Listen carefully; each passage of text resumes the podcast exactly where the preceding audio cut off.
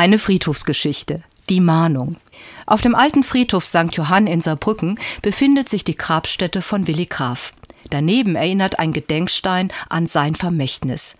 Willi Graf gehörte zur Widerstandsgruppe Weiße Rose, eine Gruppe von Studenten und Studentinnen, die sich vor allem mit Flugblättern gegen die Gräueltaten der Nazis wehrte.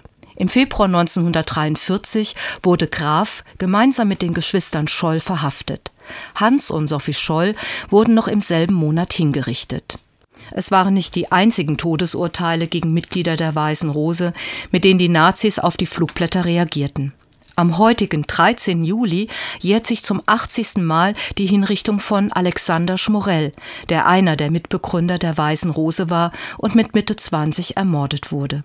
Willi Graf war zu diesem Zeitpunkt bereits ebenfalls zum Tode verurteilt worden.